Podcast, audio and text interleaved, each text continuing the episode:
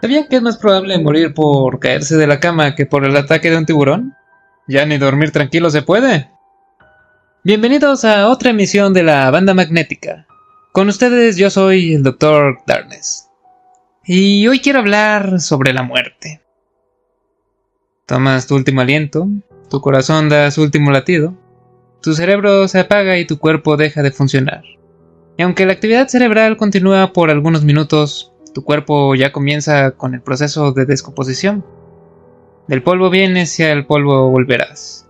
Y es que en estos últimos años me ha tocado ver de cerca el curso natural de la vida. Aunque tengo que decir que no es que no pienso en la muerte, de hecho es algo que tengo bastante presente. Pero lo que no suelo hacer es detenerme a pensar en el proceso. Sin embargo, eso es lo que justamente me ha dejado pensando ver la partida de algunos familiares. Para iniciar esta pequeña reflexión, quisiera recordar mis años de universitario. Obviamente en la Pontífice Universidad de Memes. Era joven, guapo, y estaba cotorreando con la banda magnetizando unas morras. Ok, quizá no fue así. En fin, en una clase un profesor nos estaba hablando sobre las normas sociales. Y para ejemplificarlo hicimos un experimento mental. Nos dijo que imagináramos que éramos Superman. Tras perdernos por un par de minutos, el profesor nos dijo, si ya terminaron de fantasear, ¿podemos continuar? Y es que vaya, si fuéramos Superman, seríamos invulnerables a todo. De hecho, por ejemplo, no habría razón para esperar al semáforo al cruzar la calle. Pues, ¿qué nos puede pasar? ¿Nos atropellarán? Y lo mismo aplicaría a seguir cualquier otra norma social. ¿Por qué habría que seguirla? Pero no, no somos Superman. No somos seres inmortales. Todo lo contrario.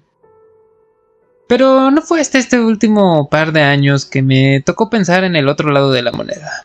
Me tocó contemplar mi mortalidad. Como lo dije antes, fue al ver a familiares ya de edades avanzadas partir. Pero no fue el impacto de verlos partir, sino el proceso. Aunque creo que puedo decir que fueron casos relativamente tranquilos, tampoco diría que fueron totalmente placenteros, pues poco a poco el cuerpo va cediendo y dejando de funcionar. Aún así, soy consciente de que podrían haber sido mucho peores. Al igual que soy consciente de que podrían haber sido más rápidos. Aunque tampoco podría asegurar que eso sea lo mejor. La muerte no tiene que ser dulce. Puede ser una tragedia. Recuerdo otro caso de un amigo de la familia quien también falleció no hace tanto.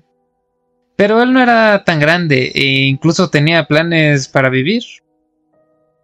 ¿Quieres hacer reír a Dios? Cuéntale tus planes. Hay lugares que no son exactamente los más seguros, eso es una realidad. Y una bala perdida puede tomar la vida de incluso un niño que ni siquiera ha tenido la oportunidad de vivir. Por supuesto, hay quienes, a diferencia del niño, sí eligen ese tipo de vida. Y aunque no es como que estén apostando a morir es una realidad que les puede tocar. Aunque claro, nuestro cerebro está hecho para ser optimista en ese sentido. De lo contrario, quizá no haríamos nada. Por eso no somos tan conscientes de la muerte ni de las malas probabilidades. Supongo un ejemplo sería el reciente caso del submarino de Ocean Gate a momento de grabar este capítulo. Mismo que nos recuerda que no importa quién seas, la muerte nos llega a todos. Justamente una reflexión con la muerte del famoso monarca Alejandro Magno que vi hace poco expandería en esto. La historia ponía un diálogo entre Alejandro Magno y sus allegados. Sabiendo que se acercaba su último suspiro, el monarca dio una serie de instrucciones. Él quería que su ataúd fuera llevado por los mejores médicos del reino esto para mostrar que ni ellos, con todo su conocimiento, pudieron contra la muerte. Además pidió que se esparcieran todas sus riquezas en el camino a su sepulcro, para mostrar que al final no importa cuánto acumulemos en la vida, se queda acá. Finalmente quería que una de sus manos estuviera descubierta, mostrando que llegamos a la vida con las manos vacías y nos vemos de esta de la misma forma. Incluso la mano de un gran conquistador como la de él. De igual manera, el soneto de Percy Shelley titulado Ozymandias nos recuerda lo insignificante que son nuestras vidas ante el eterno reloj del tiempo. Desde la perspectiva de un viajero anónimo que visita antiguas ruinas, este se encuentra con los restos de una estatua, con la arrogante inscripción: Mi nombre es Ozymandias, rey de reyes, contemplad mis obras. Con la única ironía de que ya no hay nada alrededor. Sus grandes obras fueron devoradas por las arenas del tiempo, y ahora solo queda un desierto donde alguna vez hubo un gran reino el cual ya ha sido olvidado. Sin embargo, retornando al caso del submarino Titán, no me atrevería a decir que la forma de morir es la misma para todos en realidad. Después de todo, mientras cinco millonarios morían en lo que era un viaje por placer, al mismo tiempo, 300 migrantes pakistaníes también perdían la vida huyendo de una situación que no eligieron, con esperanzas de tener al menos lo mínimo de una vida digna. Mientras 5 millonarios morían de manera rápida e inesperada, 300 migrantes eran tragados por el mar lentamente. Mientras los ojos de medio mundo veían atónitos la muerte de 5 millonarios, pocos ponían atención en el fallecimiento de 300 migrantes. La muerte les llega a todos, pero no es igual para todos. Aún así, ese solo es el final y lo que nos trae aquí no es el destino, sino el recorrido. Y eso me lleva a recordar otra historia aún más trágica, un caso desafortunadamente real. El caso de la chica en concreto, o también conocido como el asesinato de Junko Furuta, una joven cuyas aspiraciones por una mejor vida fueron cortadas tras ser secuestrada, abusada sexualmente y torturada de formas inenarrables por compañeros suyos con conexiones con los Yakuza. Aunque incluso se dice que participaron más de 100 hombres en las torturas y violaciones diarias, que duraron alrededor de 40 días hasta que finalmente la joven murió, estando totalmente desfigurada, en un punto donde tal vez eso fue lo mejor. Sin embargo, no creo que haya que salir tanto de lo cotidiano para tener una muerte dolorosa. Películas como Siempre Alice del 2014 o El Padre de 2020 exploran los horrores de la demencia, donde creo que vale preguntarse en qué momento se muere realmente. ¿Acaso es cuando tu mente ya se ha ido? ¿O es cuando tu cuerpo también se acaba y acompaña a aquella mente que ha dejado de ser? No obstante, no es la única enfermedad que podemos relacionar con edades avanzadas, con situaciones igualmente trágicas, desde el Alzheimer o el Parkinson. Y eso es sin hablar del lugar que los adultos mayores ocupan en la esfera social, pues poco se habla de una vejez digna. De hecho, incluso hay ocasiones en las que se les ve a estas personas como un estorbo o una molestia. Así que, ¿qué se puede esperar del cómo se les trata? Muy bien, y ya que hemos visto la muerte como viejo y como joven, como pobre y como rico, en paz y en agonía, quizá quisiera enfocarme en lo que le sigue. Lo cierto es que no sabemos con certeza. Que descanse en paz, se dice. Los más religiosos te dirán que se va al cielo. Por mi parte yo creo que nos iremos más bien al infierno, pues... Pregúntate con sinceridad. ¿Realmente mereces el paraíso? Para muchos, eh, esa idea de la vida después de la muerte es algo reconfortante. Pues para mí al menos, creo que una imagen más acertada es aquello descrito por el poeta Dante Alighieri en la Divina Comedia. En ese sentido, al menos para mí, la vida después de la muerte no es una idea reconfortante. Por supuesto, eso es asumiendo las creencias abrámicas. Pero otras religiones antiguas son más directas con esto. Me refiero con esperar eterno dolor tras la muerte. Por ejemplo, el infierno egipcio o el inframundo mesopotámico. Aunque recuerdo también otra idea que he escuchado. El infierno y el cielo están aquí mismo en la tierra. Pues si así es, la verdad yo no he visto el cielo, y basta con echar un vistazo a las noticias para darse cuenta de que esto se parece más al piso de abajo. Ahora bien, en cuanto a una visión completamente atea, simplemente dejamos de existir, desaparecemos, tal cual nos narraron los grandes reyes de las historias que les he compartido. Dejamos de ser, y todo lo que fuimos o hicimos desaparece. Con el tiempo, incluso aquellos que nos amaron nos olvidarán, y tras otro rato el mundo y la historia harán lo mismo. Pues somos insignificantes ante la infinidad del tiempo y la inmensidad del espacio. Al final no habrá importado nada de lo que hayamos hecho, ni todo lo bueno ni todo lo malo. Ningún logro, ninguna buena memoria, nada importará. Y solo se habrá ido, como un castillo en la arena derrumbado por las aguas del mar. Sinceramente, eso tampoco me parece reconfortante. ¿Qué valor tiene la vida si es fútil? Tan solo somos un instante para ser olvidados, como lágrimas en la lluvia. Quizá al final el hedonismo desenfrenado tiene sentido cuando la vida no lo tiene. Vives rápido y mueres rápido. Pero siempre está el otro lado de la moneda. La vida eterna tan deseada, pero quizás solo sea una maldición de la que nos hemos salvado. La realidad es que tampoco conocemos lo que sería.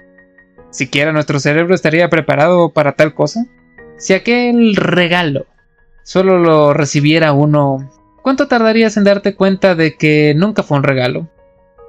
Tras varias décadas verías morir a todos los que amaste. Y en ese proceso probablemente solo verías un repudio hacia ti al envidiar tu inmortalidad mientras ellos sucumben a las leyes de la naturaleza. Tras un par de siglos, el mundo que conocías desaparecería. Sin darte cuenta, estarías en un mundo alienígena a ti. Tras un par de milenios, verías frente a tus ojos imperios nacer y perecer. Pero ¿acaso eso aún te importaría? ¿En qué punto sería como ver otro hormiguero más formándose y muriendo para ser reemplazado por otro igual? Toda una vida ya no sería más que un lejano recuerdo de un ayer que ya no existe. Claro, asumiendo que junto con tu inmortalidad también te hayan dotado de juventud eterna. Porque si no, ¿qué clase de cuerpo te tocaría sufrir los horrores de la eternidad? En este punto cabe preguntarse también, ¿qué hace que nuestra vida sea más valiosa que la de cualquier otro ser? Quizá desde esta perspectiva la vida de una hormiga no sea tan distinta a la de un humano, y la de un humano a la de un árbol o una bacteria. Hablando de microorganismos, quizás sería más llevadero que todos fuéramos eternos. Después de todo, no es tan loco considerando a seres como las hidras de mar. Aunque con eso tal vez lo lógico sería que en realidad nada cambiara nunca. Además, ¿qué valor puede tener una vida infinita? No sería algo único ni especial. Tan solo sería otra constante del universo. Y con esto podemos regresar a Superman. Y no solo a él, sino a todos sus amigos en los cómics, que jamás pueden morir, que viven una y otra vez la misma historia con ligeros cambios para que parezca diferente. Pero nosotros sabemos que no importa si Superman muere, la próxima semana regresará. Tampoco importa si algún supervillano destruye el mundo, la próxima semana estará ahí de nuevo. Quizás a Flash el que lo salve esta vez, ¿Qué valor puede tener una vida infinita?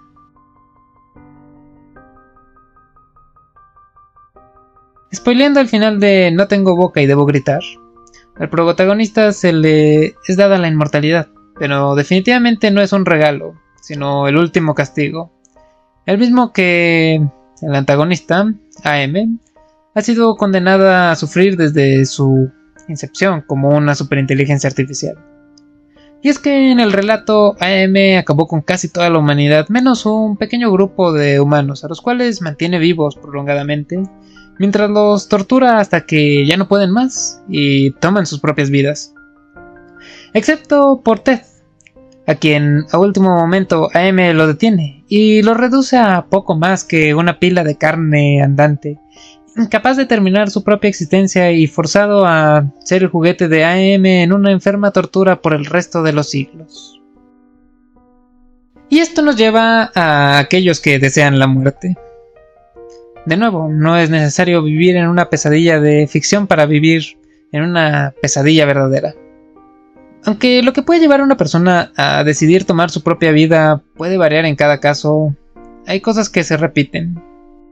La verdad es que una combinación de factores conductuales, socioeconómicos, psicológicos, tales como el abuso de sustancias, la presencia de enfermedades mentales u otro tipo de enfermedades, momentos duros en la vida, situaciones adversas, son muchas las cosas que pueden llevar a alguien a querer acabar con su propia vida.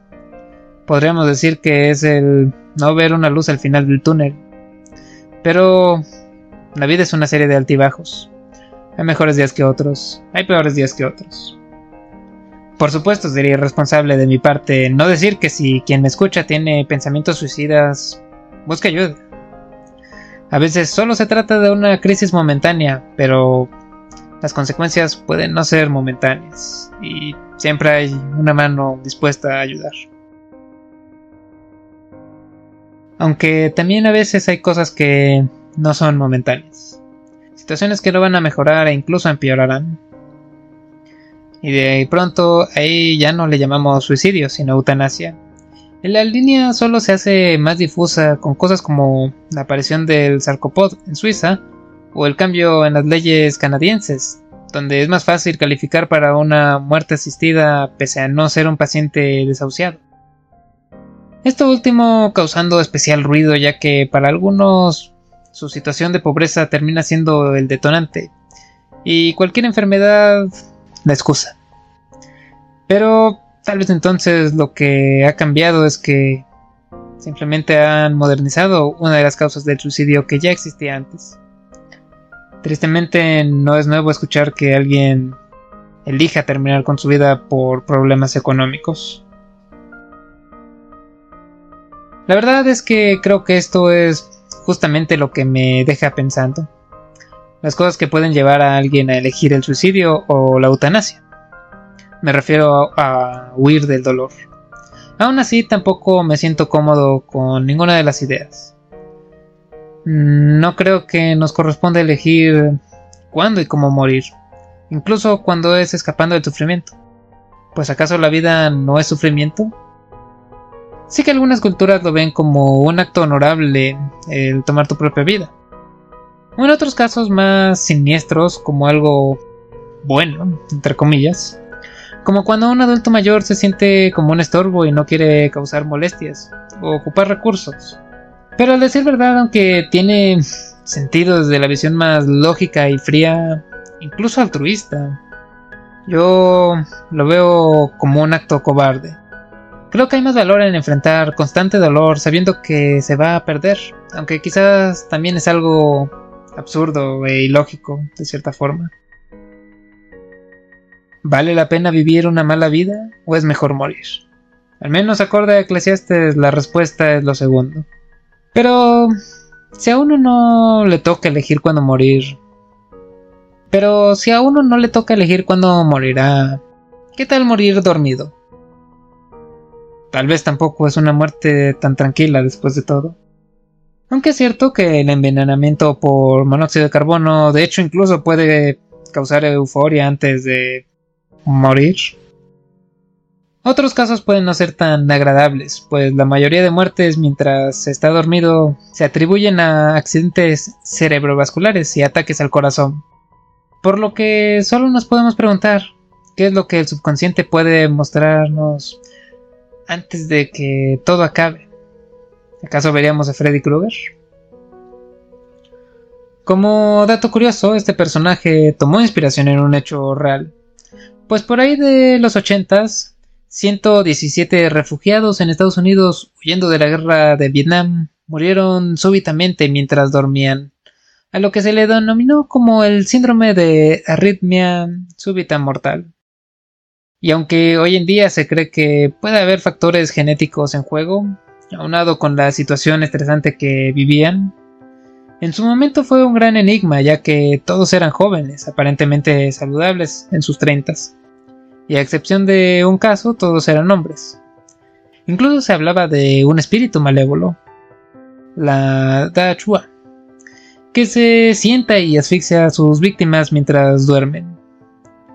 Y en este caso, al no poder realizar sus ritos religiosos apropiadamente, aquellos inmigrantes se quedaron sin protección ante este tipo de entes.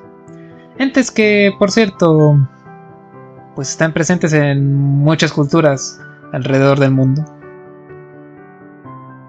Hay quienes creen que incluso aunque no existiese este factor sobrenatural, su simple creencia pudo haber matado a aquellos jóvenes. Como sea, esto nos lleva a la última sala de este lúgubre recorrido. El costo de morir. Dicen que es gratis, pero creo que no es así. Por ejemplo, en Estados Unidos este costo era alrededor de 20 mil dólares en 2021. Y bueno, en el caso de los millonarios del submarino Titan, esto habría sido 250 mil dólares sin contar el despliegue de la búsqueda. Pero regresando con la gente normal, 11.618 dólares tienen que ver con los cuidados durante el año previo al fallecimiento. Esa lucha incierta, pero que creo que vale la pena. Aún así, eso deja un costo bastante alto que puede ser incluso fuente de deudas en el resto de arreglos funerarios. Y es que mientras que lo primero tiene sentido, los arreglos funerarios no tanto. En una ocasión en Los Simpsons, el abuelo le decía a Homero que cuando muera solo tire su cadáver a la mitad de la carretera. A lo que exclamaba frenéticamente que ninguna de las opciones que él tenía en mente era tan cara como esa. Y aunque en el show solo es un chiste más, creo que puede esconder una verdad incómoda. Tomando otras anécdotas, he conocido gente que dice que cuando muera no quieren un funeral, sino una fiesta para que sea un último buen recuerdo de ellos. Por otro lado, también hay los que dicen que si se va a hacer algo que sea en vida y no tras su partido, pues de todos modos ya no estarán ahí, valga la ironía, para vivirlo. Quizás sea cruel, pero quizá lo más lógico es aquella visión atea donde ese cadáver ya no es más que restos y un ataúd. Y un servicio funerario solo es un mal gasto de dinero. A lo mucho los burial pots que buscan reciclar los nutrientes del cadáver para que una planta crezca serían lo que más sentido podría tener. Por supuesto, eso no es como lo ve la mayoría de la gente. Solo hay que ver a las pirámides en Egipto o cualquier cementerio. Por otro lado, también hay que ver que eventualmente se convierten en tumbas anónimas y a lo mucho curiosidades que terminen en un libro, más por lo que fue un pueblo y el ingenio arquitectónico que por lo que mora adentro. Donde el último que queda es un mito que también será olvidado algún día, pues las arenas del tiempo no perdonan. Lo cierto es que la muerte simplemente es un proceso más en la vida, el último de hecho. Así que, como canta Robert Benfer en Be Happy, algún día todos vamos a morir, nuestros cuerpos se pudrirán, y los gusanos vivirán en nosotros. Así que seamos felices. Esto ha sido la banda magnética. Recuerden que pueden encontrarnos en Instagram y Facebook como la banda magnética y pueden seguir nuestro podcast en YouTube, Spotify y iHeartRadio o escribirnos a bandamagneticapodcast.gmail.com bandamagneticapodcast.gmail.com Con ustedes yo fui el Dr. Darkness. Manténganse vivos.